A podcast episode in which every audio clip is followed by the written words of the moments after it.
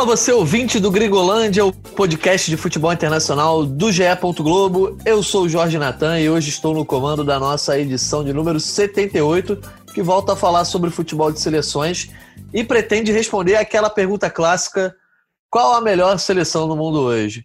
Para ajudar na busca por essa resposta, hoje eu tenho a companhia de Marcos Felipe. Fala, Marcão. Salve, Natan. Salve todo mundo aí que está nos escutando. É, tivemos a rodada, né? Data FIFA. É, jogos bons, outros jogos nem tanto assim, né? A gente vai falar um pouquinho dos jogos legais, jogos bons. E, assim, eu acho que foi legal ter essa volta de seleção. A gente já tinha feito um podcast na semana passada falando é, sobre, sobre. que é legal também, né? O futebol das seleções, e a gente estava com saudade devido à pandemia. Eu acho que vai ser legal, e daqui a um mês vai ter mais jogos ainda. Então vai ser bacana o papo hoje. Isso aí, Marcão. E para complementar, para abrilhantar o nosso papo também, presente novamente, Rodrigo Lois. Fala, Natan. Fala, Marcão. Muito bom estar de volta aqui no Gringolândia para falar de seleção. Concordo totalmente com o Marcão saudade de, de falar de seleção. A gente vibra muito né, quando tem Copa do Mundo, quando tem torneio relevante de seleção. E, enfim, esse momento com jogos de seleção pelas eliminatórias e Liga das Nações é, é bem legal. Eu também gosto muito, a gente até comentou aqui no podcast da semana passada, edição 77, quando o Daniel Mundim estava aqui, né? Como eu gosto de futebol de seleções. Mas então, antes de começar o nosso debate, eu gostaria de convidar você, ouvinte, a nos seguir no Twitter, gringolândiasge, e sempre mandar suas sugestões, críticas, elogios, perguntas, seja lá o que você quiser. A corneta está sempre aberta. E lembro que você pode nos ouvir nos principais agregadores aí do mercado, incluindo Spotify, Castbox, Apple, assim como na página especial do GE, onde você você vai encontrar uma série de podcasts legais sobre diversos assuntos do esporte, né? E para chegar lá no Gringolândia, basta você botar aí no seu navegador ge.globo barra Gringolândia e espalhar esse link aí para os seus amigos que ainda não conhecem o nosso podcast. Como a gente divulgou no Twitter essa semana, né? Estamos chegando perto aí da marca de 3 milhões de ouvintes, então a gente merece. Acho que quem merece mais ainda são vocês ouvintes que tem nos dado essa audiência. Então, parabéns para quem participa, para quem participa, para quem comenta, mas principalmente para quem nos dá essa honra. E antes da gente começar o nosso debate, eu quero já começar com uma polêmica e vou perguntar tanto para o Lógico quanto, pro, quanto para o Marcão. É, Lois, é, qual competição você acha que teve jogos de melhor nível, mais emocionante, seja lá o que você é, pesa mais para considerar um jogo legal? Foi a eliminatórias ou a Liga das Nações? Teve algum jogo aí que você preferiu, que você mais gostou?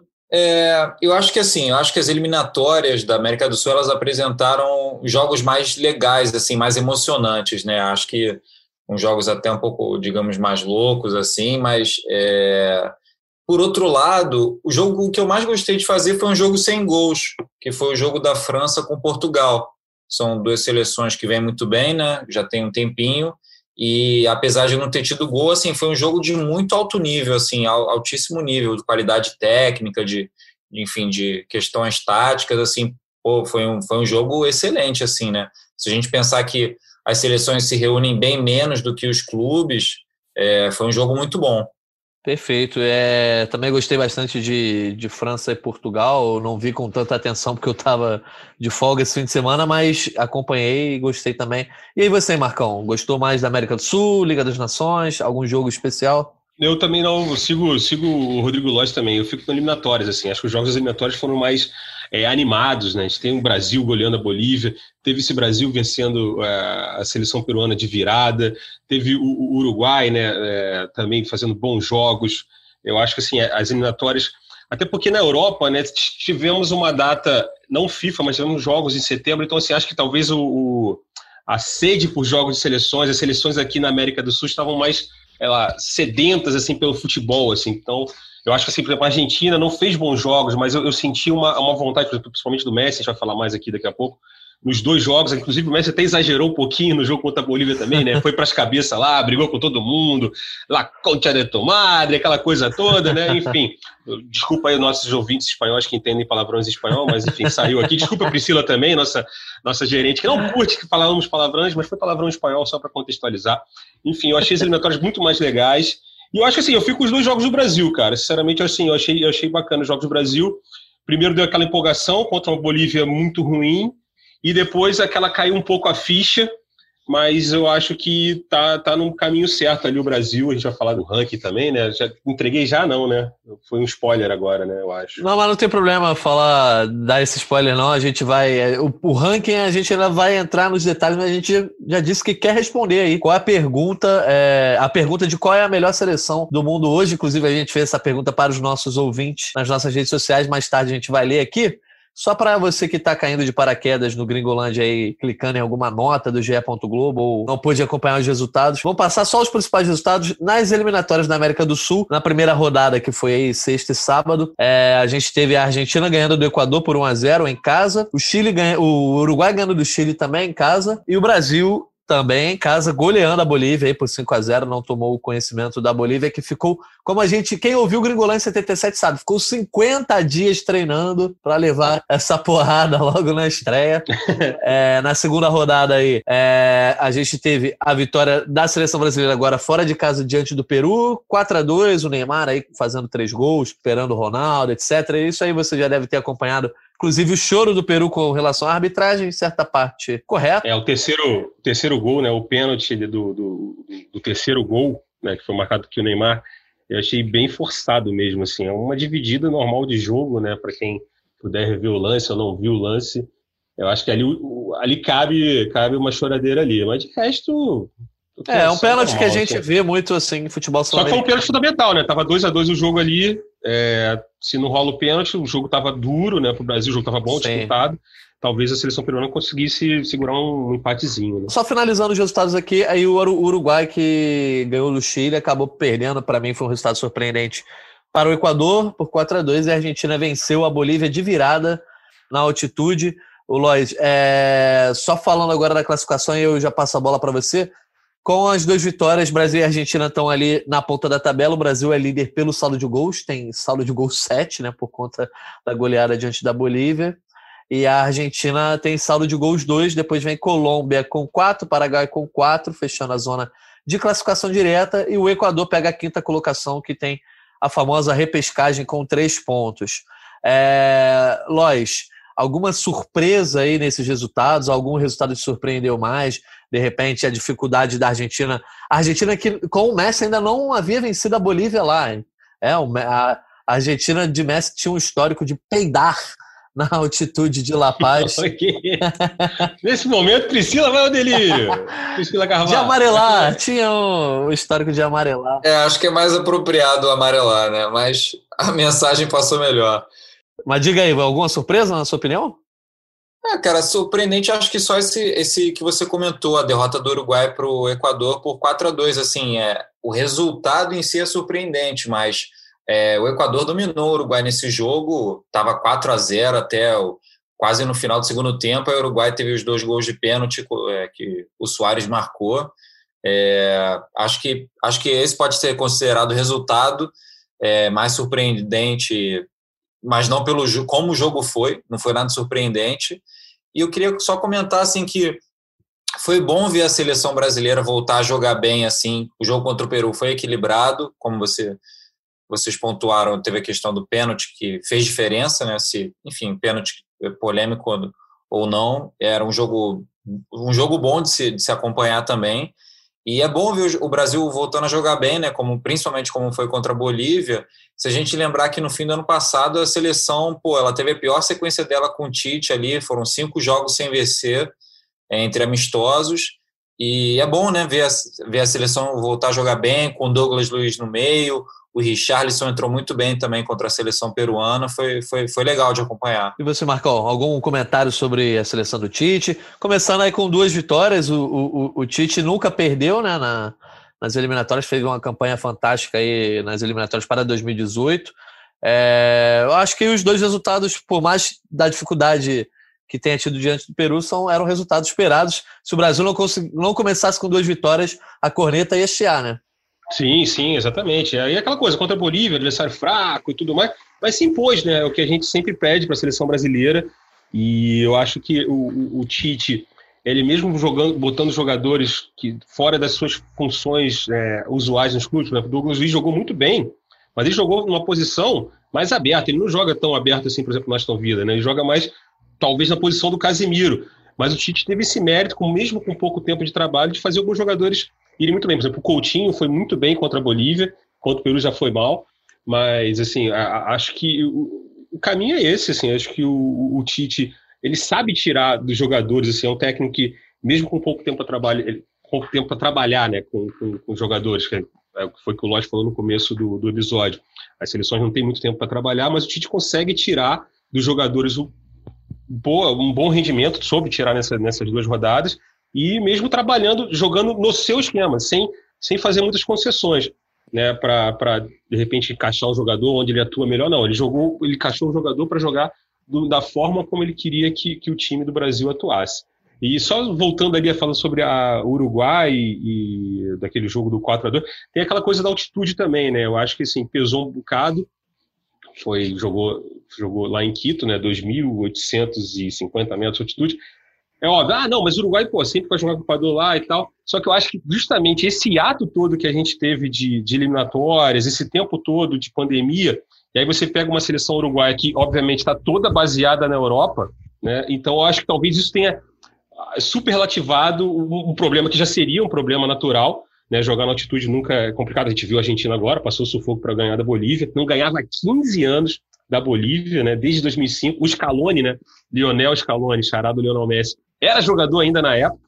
Então, assim, a, a prova, a dificuldade de altitude. Então, assim, eu acho que o resultado do Uruguai é um resultado, assim, foi surpreendente, evidentemente, mas acho que dá para relativizar e até para a gente, quando a gente entrar falar de ranking e tal, acho que tem gente que votou no Uruguai aqui, que está nesse episódio, dá para entender que está aqui hoje no, no, coisa, mas eu acho que o Uruguai é, tem um pouquinho de culpa altitude ali. Outro jogo bacana.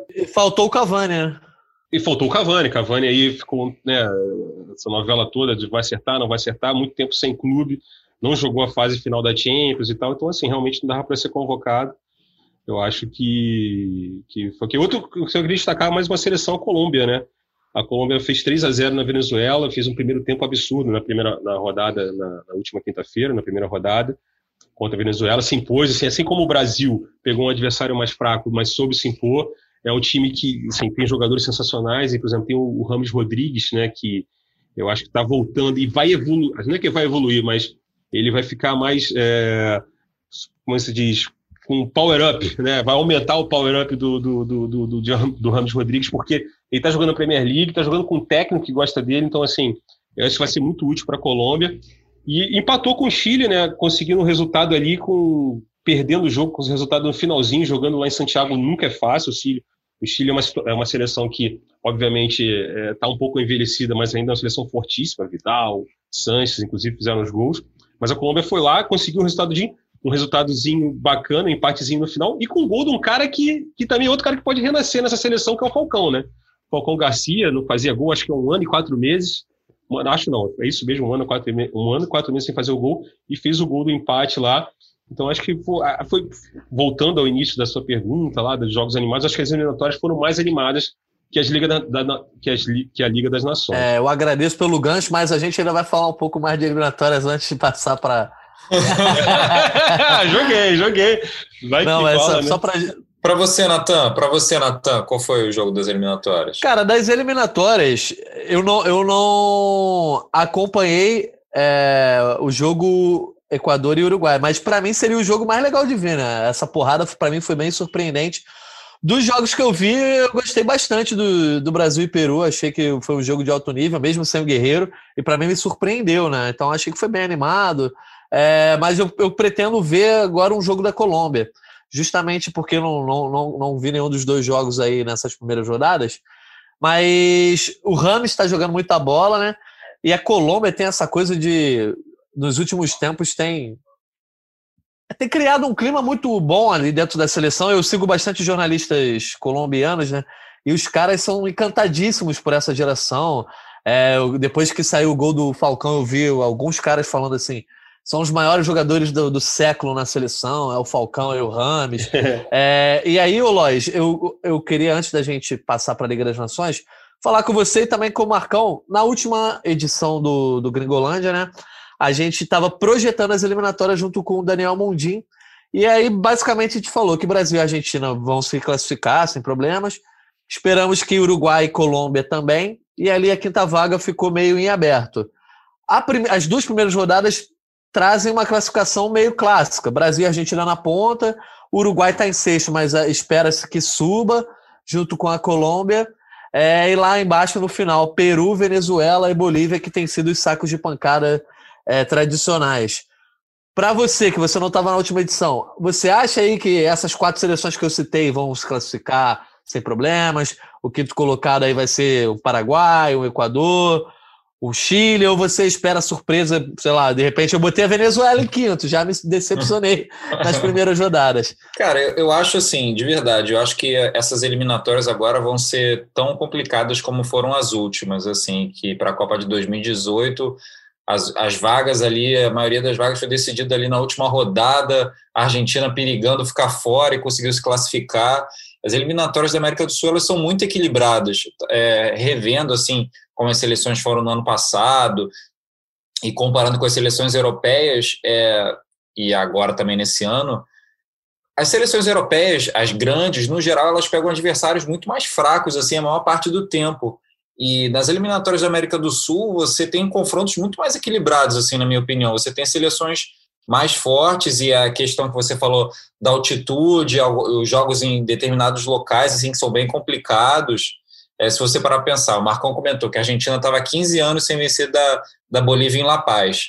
Bom, a seleção da Bolívia, a gente sabe qual nível, e a seleção da Argentina, a gente sabe qual é. 15 anos sem vencer lá quer dizer alguma coisa. Então, assim, são confrontos bem mais difíceis, e, e eu acho que as eliminatórias vão ser de novo decididas no final, assim, e, e eu acho que a seleção peruana ela pode brigar por vaga, que nem, enfim, ela conseguiu na, da última vez ficar em quinto né, nas eliminatórias é, para a Copa de 2018 e eu a, acho que a seleção peruana ela ainda pode subir nessa tabela aí. E de resto deve ser, enfim, Brasil, Argentina e Colômbia e esperamos que o Uruguai, né, que é uma seleção que vem bem já há um, há um bom tempo com o Oscar Tabares e, enfim, Acredito nisso. É, é, Marcão, como eu falei no, no, último podcast, eu botei a Venezuela ali só para aquela coisa do bolão que você quer ganhar sozinho, né?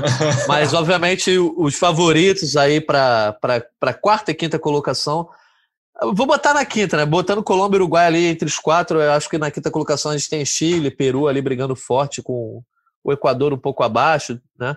É, como o Lodge falou, é muito equilibrado. Você olha assim, eu acho que tirando a Bolívia, acho que para mim todas as seleções têm certa condição. Você quer rever alguma opinião que você deu no último podcast, depois desses primeiros jogos? eu sigo com a mesma.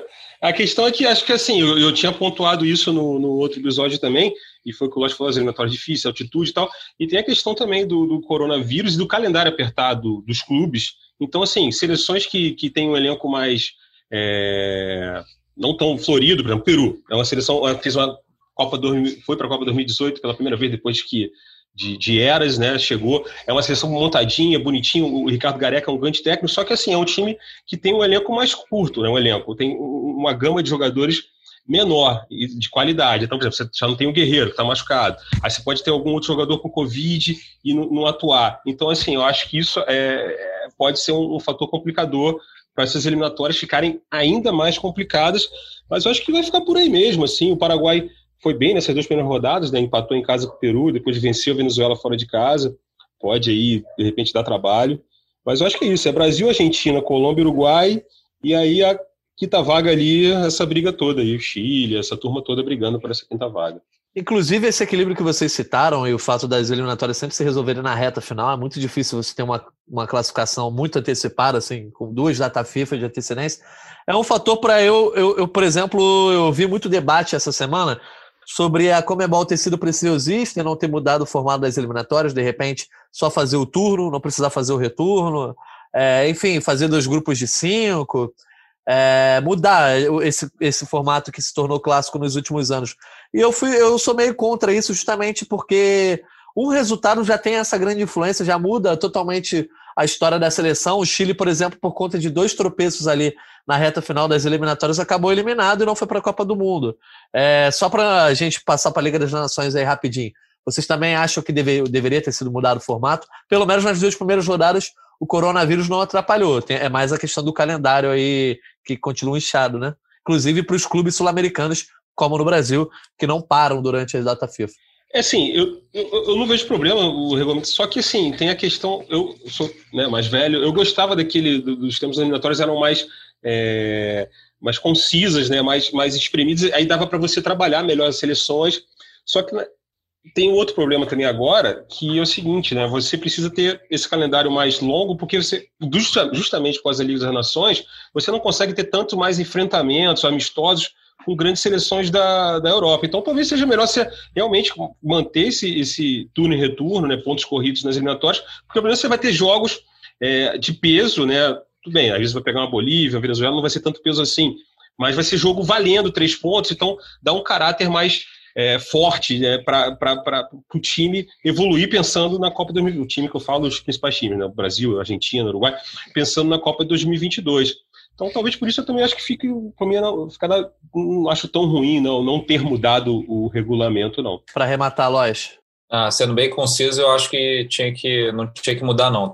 tinha que manter mesmo e foi bom assim. Por isso que eu gosto do Gringolândia, por isso que eu gosto da nossa editoria de futebol internacional.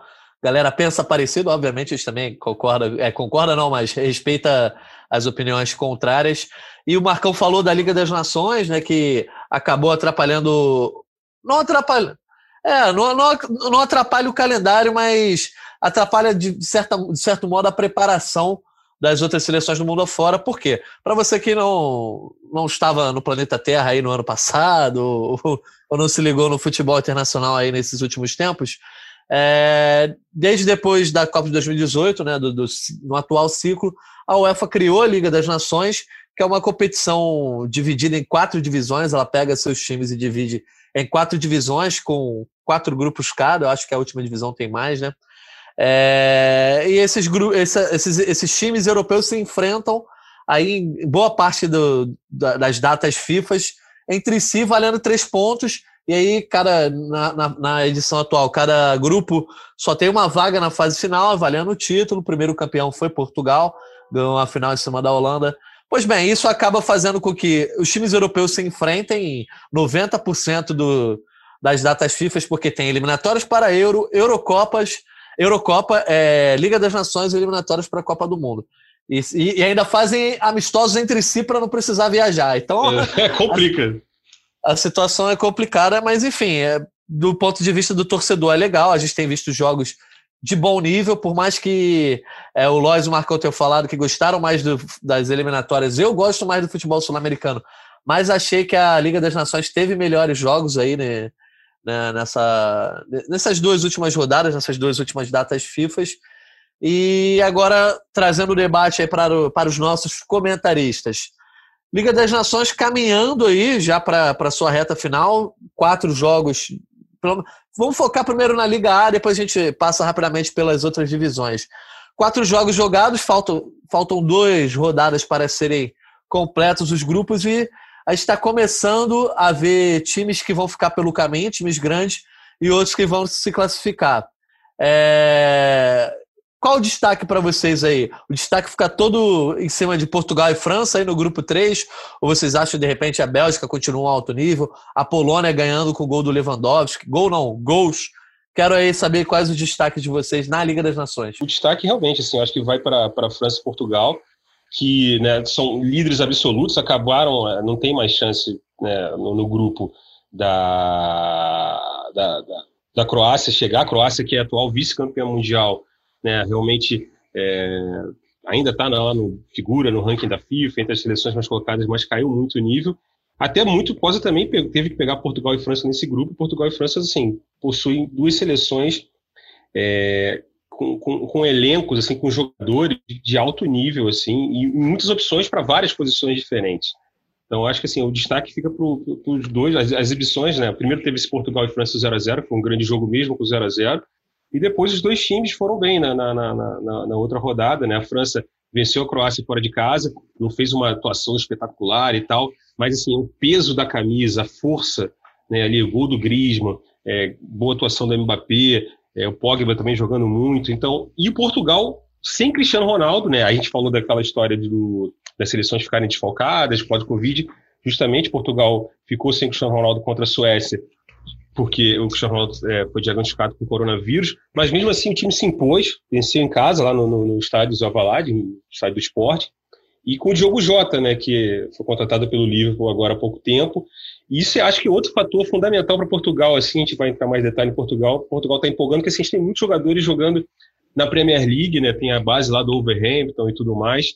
Então, assim, estão é, é, sendo é, muito mais exigidos e acabam levando esse nível de exigência que eles conseguem é, lidar, levando para a seleção e aumentando o nível da seleção portuguesa também.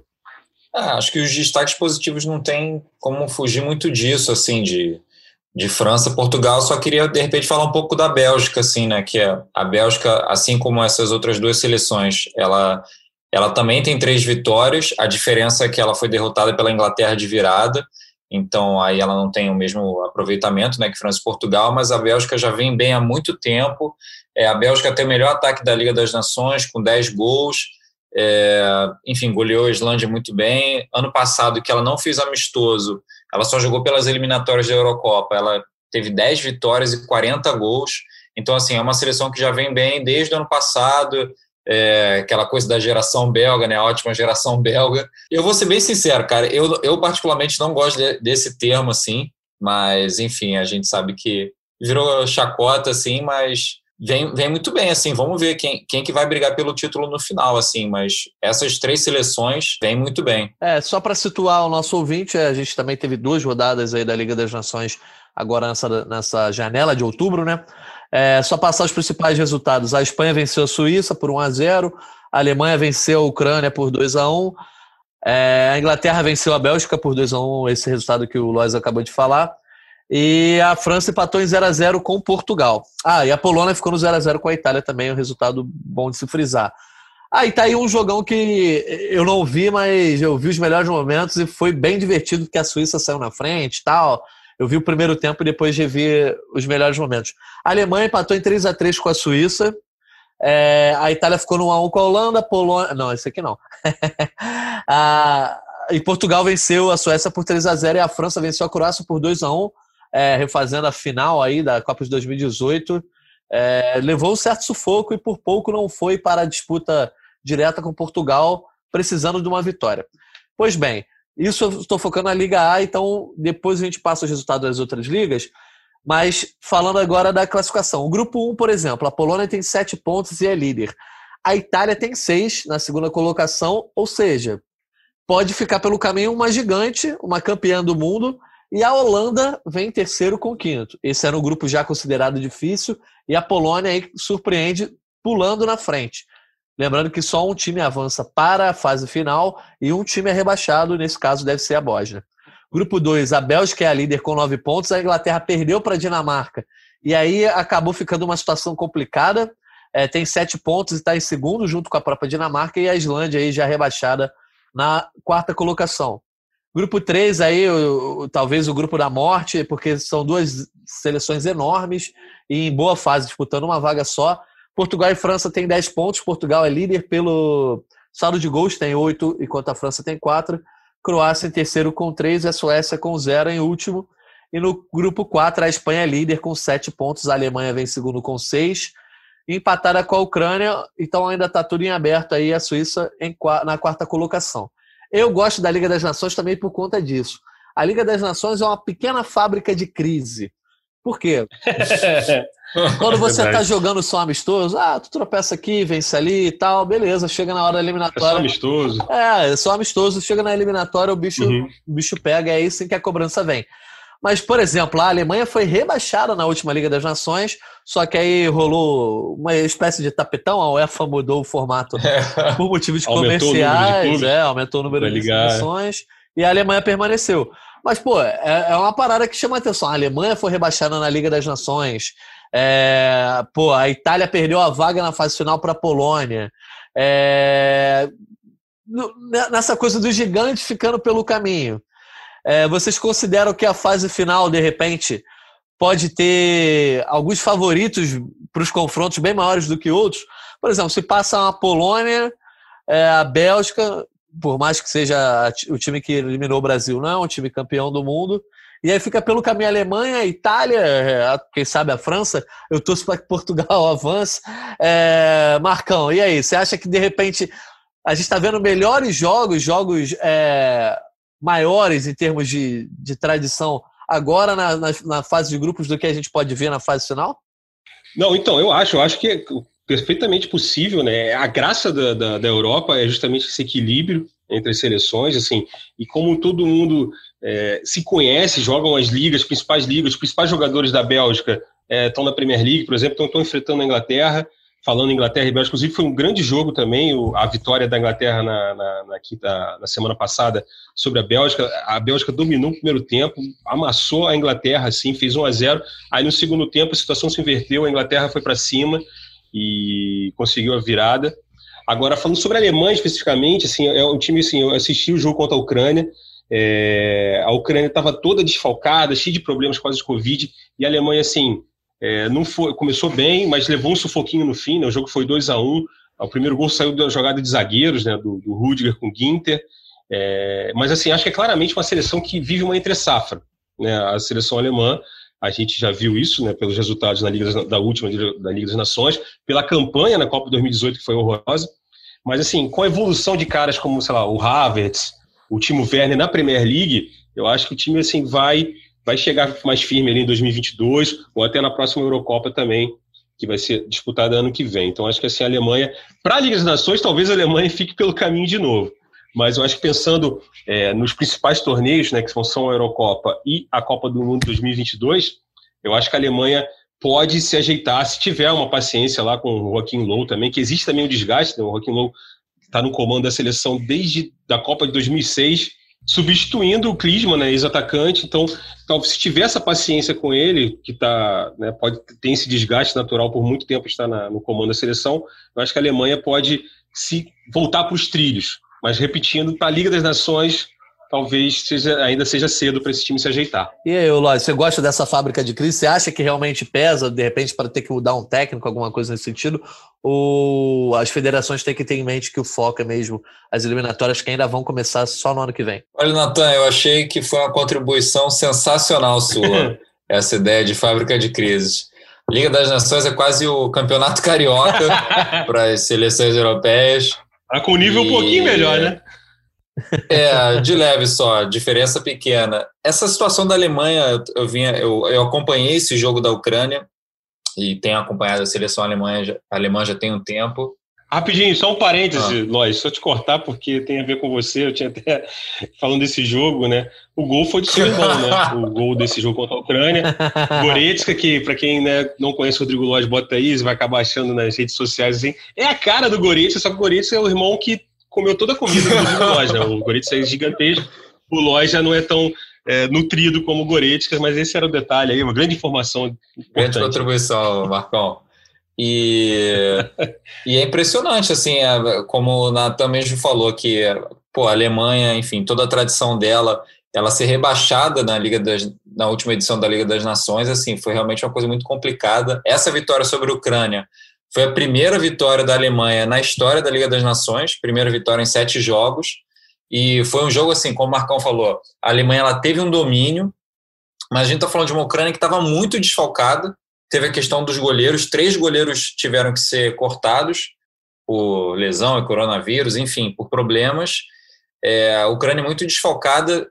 Um dos gols da Alemanha teve esse gol da participação dos zagueiros, mas o outro gol foi um gol que o goleiro deu na cabeça do Goretzka, enfim, foi um gol dado, né?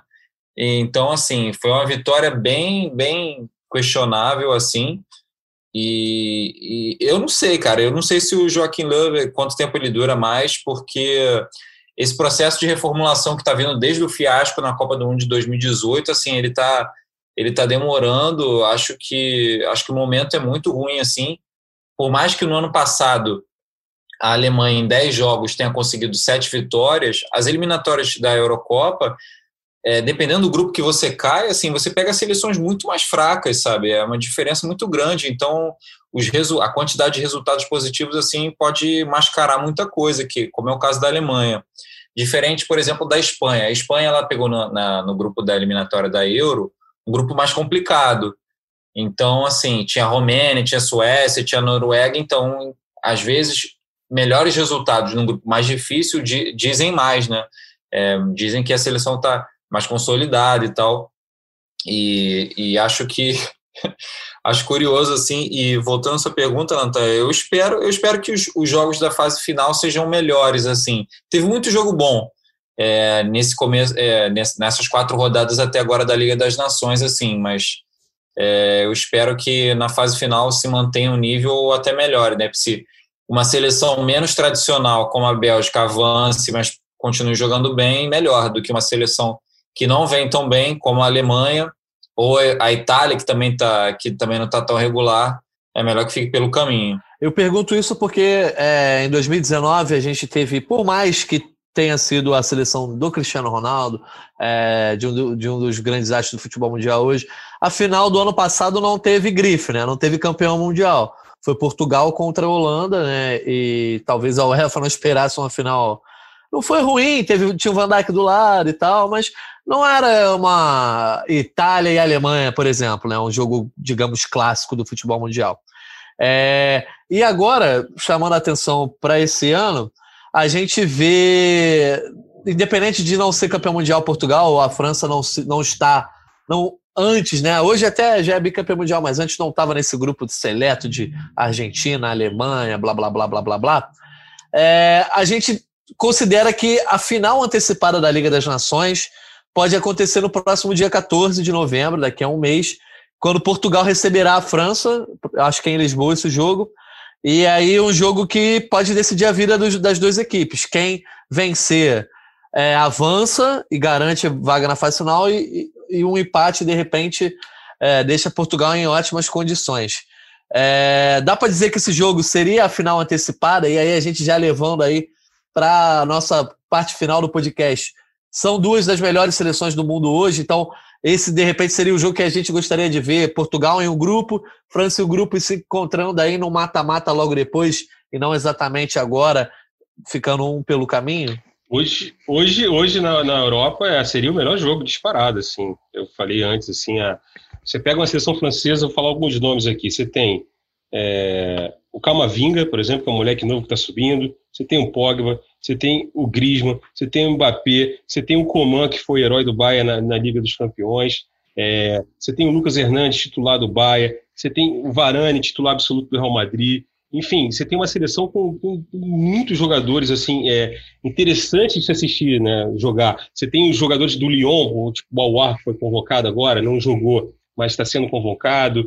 É, tem o Ben Yedder, que é o ídolo do, do Vitor Canedo, que sempre está fazendo seus golzinhos lá no Mônaco. Enfim, é uma seleção muito, muito, muito, muito boa, assim, com vários valores, que pode rodar bastante. Assim, acho que daria ótimo jogo. E Portugal, a mesma coisa. Assim, é uma geração que é, é, é, assim, você vê que a molecada mais nova, claramente, o Cristiano Ronaldo é uma absurda influência para a evolução do campeonato, do, do, campeonato português, da seleção portuguesa. Você vê que são jogadores assim com, com, com muito ímpeto físico, com muita dedicação, jogadores que, com muita força. E acho que o Cristiano Ronaldo ele, ele, ele, ele, forjou essa geração de certa forma. E aí Portugal só está colhendo os frutos e, e, e, é legal assim você assistir Portugal porque tem, tem esses jogadores assim, obviamente não é todo mundo um novo Cristiano Ronaldo, não é isso, mas assim, são jogadores que, que jogam com um nível de, de exigência, um nível de profissionalismo, um nível de intensidade muito grande, como o Cristiano Ronaldo sempre fez, está mais velho agora, mas continua também jogando com bem, entregando muito bem. Então acho que seria, seria, seria o jogo perfeito esses dois. Você acha, Lodge, também que vai acabar sendo uma final antecipada e quem passar acaba entrando como favorito na fase final? Ah, com certeza. É, por mais que eu ache assim que a seleção da Bélgica ela esteja apresentando o futebol melhor como seleção, de repente, em alguns momentos, do que a seleção francesa, é, a seleção da França, como o Marcão falou, tem mais jogadores de destaque, assim, isso é inegável. Nome por nome, a seleção da França é melhor, assim, e essa seria, com certeza, final antecipada. Portugal vem bem já tem muito tempo, está invicta, é, melhor defesa, só sofreu um gol nessa Liga das Nações, assim, goleou a Croácia, ganhou bem da Suécia, ano passado só perdeu um jogo, é, enfim, foi campeã. E é muito legal isso que o Marcon falou, assim, de como o Cristiano Ronaldo, ele influenciou gerações que vieram depois dele, e como ele e a seleção portuguesa vem colhendo os frutos disso, campeã da Eurocopa, campeã da Liga das Nações e, e vai ser assim, vamos ver, vai, vai ser um jogão, assim, espero que dessa vez tenha, tenhamos gols, né, que não seja 0 a 0 mas é. É, final antecipada total. Eu também considero que, que vai acabar sendo uma final antecipada e acho que vai entrar como favorito quem passar, até por conta dessa fase de grupos forte, assim, é, é eu vou tirar uma onda aqui que no último podcast eu apostei em empate entre Portugal e França nesse primeiro jogo, justamente por acreditar que os times iriam ser mais cautelosos e acabou o jogo sendo 0 a 0 mesmo, assim. E acho que esse jogo vai acabar sendo mais aberto, né? Talvez Portugal mais recuado, esperando aí chances de contra-ataque, justamente porque tem grandes jogadores na frente. E o Marcão falou aí da geração francesa que tem opções, é, em todas as posições. Tem opções que não são nem mesmo convocadas, como o próprio Benzema, né? Mas aí, mas aí por uma razão que vai além dos campos. É, então, agora passando para a parte final do nosso podcast. Dá para dizer que a França, campeã do mundo em 2018, com uma geração que ainda aumentou o número de opções, que continua fazendo jogos importantes e grandes, é, fazendo frente a outros times é, bons, em bom nível competitivo, já que está com 10 pontos aí na Liga das Nações. A França hoje é a melhor seleção do mundo para vocês? Eu, eu, acho que a França é a melhor seleção do mundo. Assim, no momento a gente tem que levar muito em conta também é, a Copa 2018, os resultados, né, com, devido a esse período todo que a gente passou sem futebol de seleções. Então, assim, a França é a atual campeã do mundo. E essa, essa geração, né, a geração, é uma geração em cima da outra, assim, são muitos jogadores de alta qualidade. Eu acho que a França continua sendo a melhor seleção do mundo e acho que talvez para só até a Copa do Mundo 2022 talvez tenha a Eurocopa no meio, se fizer uma, uma péssima Eurocopa, talvez novamente perca esse, esse, esse posto, mas eu acho que a princípio agora, a atual melhor seleção do mundo é a França, sem dúvida. Concordo em gênero, número e grau com o Marcão. Acho que a seleção francesa é sim a melhor seleção do mundo hoje. Isso não é demérito das outras seleções, é só que a França tem muitos jogadores de destaque e é um time que joga bem mesmo, assim, não só individualmente, mas tem, coletivamente tem jogado bem. Pode em alguns jogos, ou até na própria Copa do Mundo, não, não ter sido um futebol encantador, é, assim, em termos de, de apresentação, mas vem conseguindo os resultados. É, do ano passado para cá, só perdeu para a Turquia nas eliminatórias da Euro e, e assim, às vezes a gente fala, eu mesmo falei, né? Ah, às vezes as seleções europeias pegam muita baba nas eliminatórias e tal. Mas assim, a França, das seleções mais fracas que ela pegou, ela foi lá e venceu bem, sabe? Ela fez 27 gols é, nos, nos 11 jogos do ano passado. Então, assim, ela, ela vem fazendo o papel dela. Tem outras seleções que às vezes pegam adversários mais fracos em amistosos ou torneios classificatórios e não vão bem. Então, a França vem fazendo o papel dela muito bem. É uma seleção que que, a meu ver, assim, modestamente está tá acima. Portugal vem muito bem, assim, não acho que seja uma diferença tão grande, mas eu acho que a, a França é mais forte como um todo, assim. Portugal, eu não diria que é tão forte em todas as posições, em todos os setores, assim. Acho, acho que, por exemplo, só para complementar, acho que a seleção brasileira ela é muito, ela é mais forte do que Portugal em todos os setores, é, no geral, assim. Você tem o Alisson, que é um baita goleiro titular, defesa do Brasil é muito boa e tal, mas a, a seleção portuguesa vem jogando melhor, assim, se a gente lembrar que o Brasil teve uma reta final do ano passado não tão boa, né? Exatamente. A gente fez essa pergunta também para os nossos ouvintes aí através do nosso Twitter, arroba se você não segue, segue lá é, a partir de agora. E eu vou ler algumas participações aqui.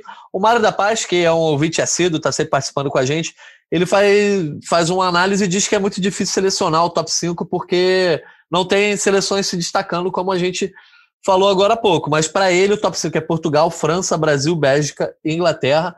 Então ele bota Portugal à frente, mas a maioria das participações coloca a França na primeira colocação. É o caso também do Felipe Cabral, que, que diz que é França, Inglaterra, Brasil, Portugal e Espanha, pelos, pelo talento dos jogadores já conhecido aí a França na frente.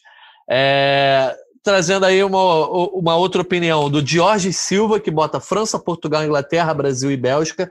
Acho que esse top 5 aí é um top 5 que está em boa parte das opiniões que a gente tem lido aqui. Então, é, de repente, na opinião geral, a gente pode dizer isso, mas são as cinco seleções que mais saltam os olhos, eu concordo também. A gente vai falar sobre o top 5 que a gente montou na nossa história de futebol internacional, mas basicamente está em cima disso aí.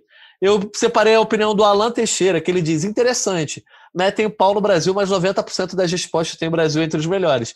E isso faz sentido, né? Por mais que a gente critique o Brasil, o Brasil nunca deixa de estar ali entre as primeiras colocações é, quando a gente faz esses rankings. O Vitor Lima, inclusive, bota o Brasil como a melhor seleção do mundo, à frente de Portugal, França, Alemanha e Bélgica.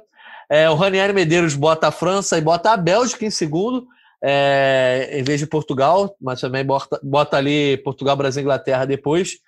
É, o, Rivi, o Rivera bota França, Bélgica, Brasil, Argentina e Espanha e diz que a Inglaterra é cavalo paraguai, que é que que por conta da Premier League não é seleção. E aí eu levo para uma outra participação do Renato, o Renato Obiwant.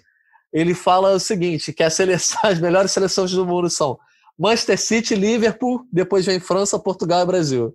Faz sentido, né? e é, pois é, se a gente parar para pensar, os times da Premier League são verdadeiras seleções, né? É, agora, trazendo aqui para o Gringolândia, trazendo para a editoria de futebol internacional do GE, a gente fez essa pergunta para os nossos jornalistas, comentaristas que vocês acompanham sempre aqui nas edições do Gringolândia. E diante do ranking, a gente fez uma média, é, cada um mandou o seu top 10, e a gente fez uma, soma atribuindo 10 pontos para os primeiros colocados, é, 9 para o segundo, e assim sucessivamente até o décimo que recebeu um ponto. A França foi ao concurso, na opinião aí dos sete especialistas que votaram, eu vou chamar de especialistas para ficar mais glamouroso, né? Para ficar mais chique. Os especialistas votaram, então a França foi ao concurso. Todos colocaram a França como melhor do mundo com 70 pontos. E aí depois a gente pode detalhar é, nas nossas redes sociais esse ranking. Mas aí o top 10 ficou França, Portugal com 62, uma boa vantagem para a Bélgica, que ficou na terceira colocação aí na frente do Brasil por apenas um ponto a Bélgica ficando em terceiro com 53, o Brasil com 52.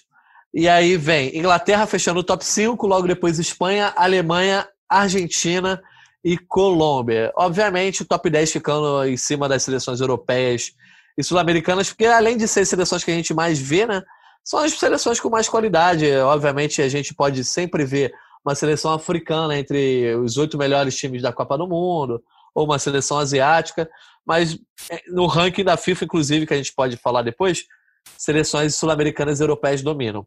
E na décima colocação a gente tem a Holanda com três pontos junto com o Uruguai. Mas a Holanda foi citada por mais gente, porque o Uruguai, a única citação foi do Rodrigo Lois. Então, Rodrigo Lois, eu já passo a bola para você aí. Nesse ranking final aí do Gringolândia, França, Portugal, Bélgica, Brasil, Inglaterra, Espanha, Alemanha, Argentina, Colômbia e Holanda barra Uruguai, o que, que você discorda? Você acha que a Bélgica está na frente do Brasil? Você acha que a Alemanha está na frente da Argentina? Diz aí, já passando, pincelando um pouco pelo seu top 10. É bom, assim, vamos por partes, né? É, acho que a nossa sequência de França, Portugal e Bélgica, acho que não tem muito o que questionar. Acho que tem, tem um equilíbrio muito grande, né, entre Bélgica e, e Brasil, assim. Acho que é muito equilibrado. É, se a gente for ser frio, a gente vai lembrar do jogo pela Copa do Mundo que a Bélgica ganhou do Brasil. Isso é um fato, isso não dá para negar. É, mas assim, eu, eu também coloquei a Bélgica, eu coloquei a Bélgica na frente. Acho que a França está num patamar um pouco acima das outras. Portugal vem logo depois, a Bélgica. É, Brasil e Inglaterra eu considero um pouco no mesmo patamar, assim. Acho que acho um certo equilíbrio, por mais, por mais que eu acho que o Brasil tenha jogadores de maior destaque, e, enfim, alguns jogadores de maior destaque. É, mas assim, por exemplo, eu, eu não coloquei no meu eu coloquei no meu top 10, eu botei a Alemanha no final.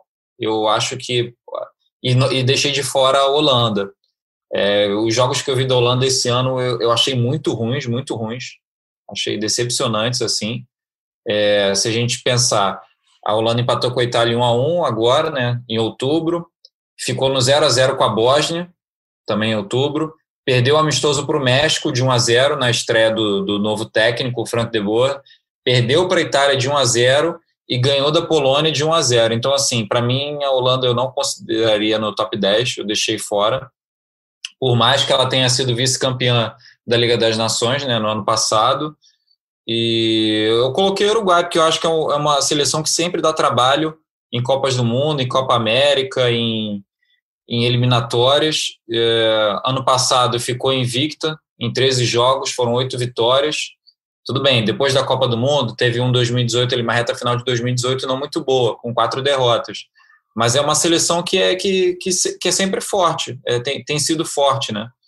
É, por isso que ela entrou no meu top 10, assim. Acho que a Colômbia, como o Marcão falou no início, vem muito bem. A Argentina, que depois da, daquela draga que foi a Copa do Mundo na Rússia, ela melhorou. É por isso que eu coloquei no meu, no meu top 10 também. E só uma coisinha sobre a Argentina. A Argentina ela tem os mesmos seis pontos que o Brasil nas eliminatórias, mas com vitórias assim, bem mais discutíveis do que as do Brasil, por exemplo. É, a vitória sobre o Equador na estreia foi muito sofrida, foi um gol de pênalti do Messi, um pênalti bem polêmico. E, enfim, essa e essa vitória sobre sobre a Bolívia, né, que quebrou, enfim, uma sequência de tantos anos sem sem vitória em, em La Paz. Assim, esse seria o meu top 10 e, e eu esqueci de falar um pouco da Espanha. A Espanha que ela que ela tem sete pontos na Liga das Nações, ela perdeu agora para a Ucrânia também porque teve uma atuação muito boa do goleiro da Ucrânia, que fez muita diferença nesse jogo. É, mas, assim, a Espanha vem sofrendo muito com falta de gol, né? Problema para fazer gol, assim, só tem cinco gols. É, é, em cinco jogos nesse ano tem seis gols, contando aí a goleada sobre a Ucrânia. O próprio técnico Luiz Henrique ele já reclamou que está fazendo falta um goleador, então, assim. Acho é... que é entre safra, né, Rodrigo? Lois. Acho pois que é, é cara, tem entre safra é uma entre safra muito forte, acho que da Espanha. Né? Só para é. pontuar o que você falou, no jogo contra a Suíça, que foi é, antes da derrota, né, venceu por 1 a 0 o time jogou com oito jogadores que jogam no Campeonato Espanhol. Dentro, isso não era, tinha muito, era muito mais espalhado, talvez. E você tinha. Você teve uma época, você teve Davi Villa, você teve Fernando Torres, depois, posteriormente, você teve o Diego Costa, e agora realmente assim, você tem o Rodrigo, né?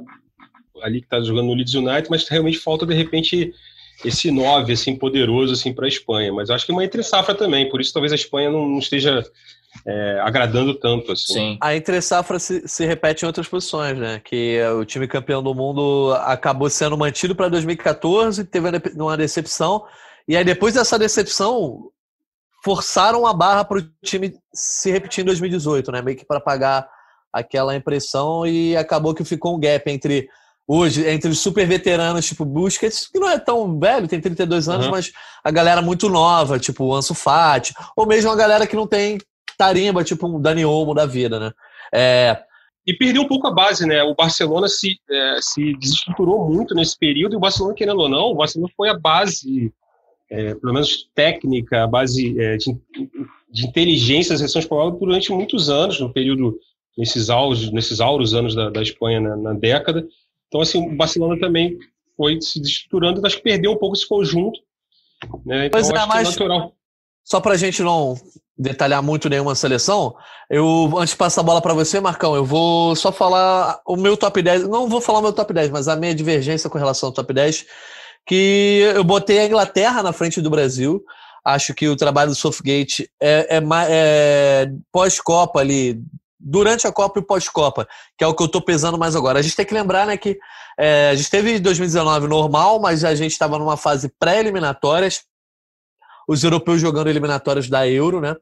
E um 2020 que só tivemos os jogos agora no final do ano. É, então, eu, eu botei muito peso no que aconteceu logo imediatamente da, depois da Copa, também um pouco do que aconteceu na Copa, para fazer esse ranking. Por isso eu boto a Inglaterra à frente do Brasil e por isso também eu boto, por exemplo, é, eu acho que a Holanda tem que estar presente nesse top 10. A partir do momento que a Holanda estava vindo um bom trabalho com o Koeman, foi vice-campeã da Liga das Nações, por mais que agora tenha jogado mal e, e o, a perspectiva não seja muito boa com o De Boer.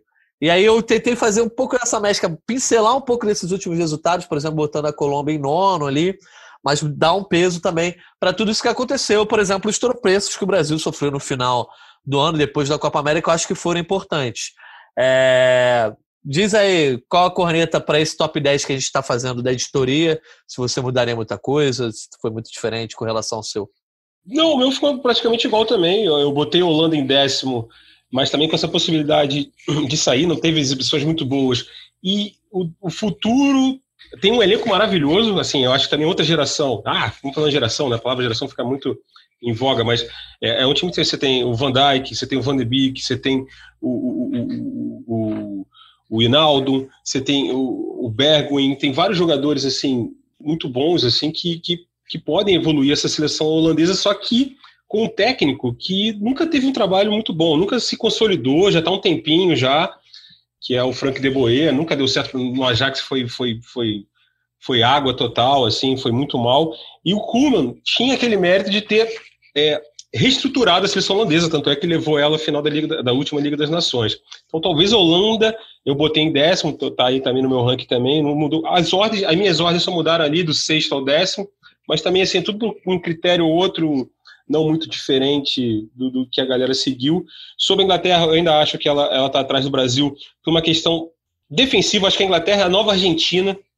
A gente sempre falava que a Argentina pô, tinha aquele problema, não, tinha grandes jogadores na frente, mas não conseguia acertar a defesa. A Inglaterra está indo para o mesmo caminho. Eu acho que o Maguire, que foi o cara fundamental para a derrota para a Dinamarca, né? ele foi expulso com 30 minutos de jogo, 29 minutos no primeiro tempo. Tá muito jogou... mal. No United ele também. É, tá... Então, é o, jogador, é o jogador mais supervalorizado para mim dos últimos tempos, assim, cara. Ele foi né, o zagueiro mais caro, ele jogava no Leicester certinho, né, que tinha todo, né, era um time, então assim, ele é contratado, também tem aqueles critérios que você tem que contratar do jogador, jogadores britânicos, então são um pouco mais valorizados por causa que tem mais jogos pela seleção, mas assim, é um zagueiro muito fraco para todo o cartaz que ele tem, o Walker está ficando velho, que fecha ali na, na, lateral. O Stones nunca se firma, nem foi convocado, está sempre lesionado. Então, assim, eu acho que a defesa da Inglaterra é um problema sério, mas do meio campo para frente é um time sensacional. Você tem o Harry Kane voando, você tem o Sancho voando, você tem o Sterling, você tem o Rashford. Então, assim, eu acho que é um time que ainda bota na frente do Brasil, até por questão, assim, foi mais testado do que o Brasil né, pega adversários mais fortes que o Brasil, então por isso que para mim eu botei na frente do Brasil ali. Mas o resto do, do, das seleções, acho que o, o ranking fica por aí mesmo. Acho que o Uruguai, como o, o, o Lodge falou, eu acho que de repente pode tomar essa posição do, do, do da, da Holanda no ranking, mas acho que não foge muito daí, não. Pois é, você que está nos ouvindo aí, vou só repassar para você o nosso ranking. Primeiro França, segundo Portugal, terceiro Bélgica, quarto Brasil, quinto Inglaterra, sexto Espanha, sétimo Alemanha, oitavo Argentina, nono Colômbia, em décimo a Holanda. É, esse ranking vai estar tá no ar no GE. Globo a partir dessa quinta-feira, é, no chamado Power Ranking. O que é o Power Ranking? A gente propõe um ranking para você de determinado assunto, nesse caso das seleções do mundo, e você vai lá e pode mudar a ordem, fazer o seu próprio ranking, e depois a, a, essa votação fica lá online. Ou seja, a corneta está solta. Ao cornetar o ranking do GE. Globo, você vai estar cornetando o ranking do Gringolândia, da nossa editoria de futebol internacional. Mas eu acho que o ranking ficou bem honesto, né? Então, assim, para a galera que está ouvindo, já, já viu o título, obviamente, a gente responde o seguinte: a França hoje. Vamos, vamos ver se vamos ter uma unanimidade aqui no quórum da votação. A França hoje é a melhor seleção do mundo, com Portugal é, talvez próximo de ultrapassá-la? Essa é a minha opinião, pelo menos. Em novembro a gente vai ter isso. Em novembro a gente vai ficar com esse power ranking aí, essa dúvida vai ficar remoendo na gente. Aí dia 14 de novembro, lá na Terrinha, vai ser no Estádio da Luz, ou Alvalade, eu não sei, a gente vai ter esse tira-tema, que a gente vai fechar o ano 2020, que eu acho que sai dali a melhor seleção do mundo em 2020. Concorda, Lois? Totalmente. Ansioso por esse jogo. Depois do jogão que teve da última vez, agora em outubro, vamos ver como é que vai ser esse agora. Pois é, eu acho que além da classificação, porque de repente Portugal pode empatar com a França e se classificar, mas eu acho que uma vitória de Portugal nesse jogo aí é, vai ser muito importante. Eu só quero dizer uma coisa para os ouvintes. Eu jogo FIFA com Portugal há dois, três, quatro anos. Marcos Felipe já sabe disso, que já jogou contra mim, inclusive. a gente tem que marcar, inclusive, aí. Pois é. Tem que marcar, tem que marcar aquele fifinho aí. O problema é que o FIFA 21 tá caro pra caramba, né? Mas. É, eu tô no 20 ainda. Vou dar uma segurada aí também. Tô no 20 também. não sou modinha, mas agora aproveito que é uma geração fantástica aí. É, desde o goleiro, o Rui Patrício e o Anthony Lopes, por exemplo. Aí você tem opções boas nas laterais. É, você tem o Danilo Pereira, não, o Ricardo Pereira, tem o Guerreiro, tem dois volantes. Tem os volantes é, também, o Danilo, né? O Danilo agora foi pro PSG. Exatamente. Você tem o William Carvalho no Bet, que joga para Rubem Dias é foi pro City, tem o Pepe veterano, mas tem o Semedo. Aí você tem no meio João Moutinho, tem João Félix, é, Diogo J. Cristiano. Olha, só uma coisa sobre o Semedo. O, o, o, o Semedo, eu acho que é aquele jogador. É, é, um, é um, é, tende a ser um Maguire português aí. Ele é misto. É, mas ele joga tem três locadas das bolas, mas enfim, é um jogador de força. É, ele joga porque o Pepe não tem condição de atuar sempre, né? Mas claro, o Pepe claro. ainda é um, um, titular, acho que considero, em Portugal. Mas do meio para frente. O Rubem Dias, né? Pode evoluir lá com o Guardiola. Sim, aí você né? tem Bernardo Silva. Na, Premier League. Tem a galera do, do Wolverhampton, Rubem Neves, Podense. Enfim, eu acho que Portugal tem tudo para ultrapassar, de repente, ou fazer frente a essa França e até mesmo, quem sabe, sonhar para ser campeão do mundo. É... Inclusive, eu que gosto de fazer apostinha, botei cinco reais em Portugal campeão do mundo 2022. Já. Renderia. Já? Valoriza? Esse, então, esse, dinheiro fica lá valorizando? Igual esse dinheiro rende? Calma. Renderia 153 reais na, na teoria. Mas eu, Portugal pode ser campeão da Liga das Nações, pode ser campeão europeu, pode se tornar a melhor seleção do mundo aí nos comentários, de repente na, na Copa do Mundo já chegar valendo é 50 reais, eu só encerrar a aposta ali já lucrei, entendeu? Mas é. Então, para encerrar o nosso podcast, vendendo novamente esse Power Rank para você consumir lá no GE. Globo, também espalhar esse podcast e cornetar nas redes sociais. Queria deixar aí quais são os destaques finais de Marcos Felipe, Rodrigo Lois. É... Voltamos agora a cabeça para os clubes. Tem Liga dos Campeões na próxima semana. Futebol de seleções foi bom enquanto durou, né? Para mim foi ótimo, mas agora é... a cabeça vai mudar e quero saber o que, que vocês têm de destaque final para a gente se despedir dos nossos ouvintes. Então, acho que é isso, né? Vamos virar a chave agora, né? Champions começando que, semana que vem. Vamos ter episódio aqui é, do Bingolândia logo após o final da primeira rodada para debater e analisar a primeira rodada da Champions. E temos também bons jogos nesse final de semana. A gente vai ter Inter e Milan, ó, o clássico derby della Madonnina, é, no Sport TV, inclusive, vai passar também. Então, assim, acho que é a rodada boa no final de semana e para a gente ficar de olho também. E vai ter também, assim, tem até uma matéria, se você, daqui a pouco você pode consumir o Globo, né, uma matéria sobre o vírus FIFA. Tem o vírus da Covid e tem o vírus FIFA, né, que é aquele vírus os jogadores voltam das suas seleções machucados e tal. Então também a gente vai ter ainda. A gente vai falar um pouco de seleção ainda nesse final de semana, durante a rodada, porque é, tem muitos, muitos times que vão ser é, atingidos por, pelas seleções, né, pelo, pelo, pelo, pelos jogadores que porventura se machucaram, ou que chegam cansados, enfim. Mas é, estamos de volta. Em novembro, voltamos a falar de seleções. Só destacar dois jogos do campeonato inglês desse fim de semana que eu estou ansioso para acompanhar, que é Everton e Liverpool. O, o Everton 100%, né, quatro vitórias no campeonato inglês até agora. E o outro jogo é City Arsenal, que também promete ser um bom jogo. Estão jogando direto, né? Toda, mais um City Arsenal, né? teve final da Supercopa. É o, o Arteta versus Guardiola aí, toda hora. Isso aí, então passamos a régua nessa edição de número 78 do Gringolândia. É, esperamos você aqui na próxima semana para a gente falar de tudo isso aí que já comentamos agora da Liga dos Campeões, é, jogos de fim de semana, voltando ao futebol de clubes. Obrigado por nos escutar até aqui. Lembrando que esse podcast tem a edição da Juliana Sá, coordenação do Rafael Timóteo, e tem um monte de outros podcasts no ge Globo para você ouvir. Também ouça as edições anteriores do Gringolândia. Valeu, galera. Obrigado e até a próxima.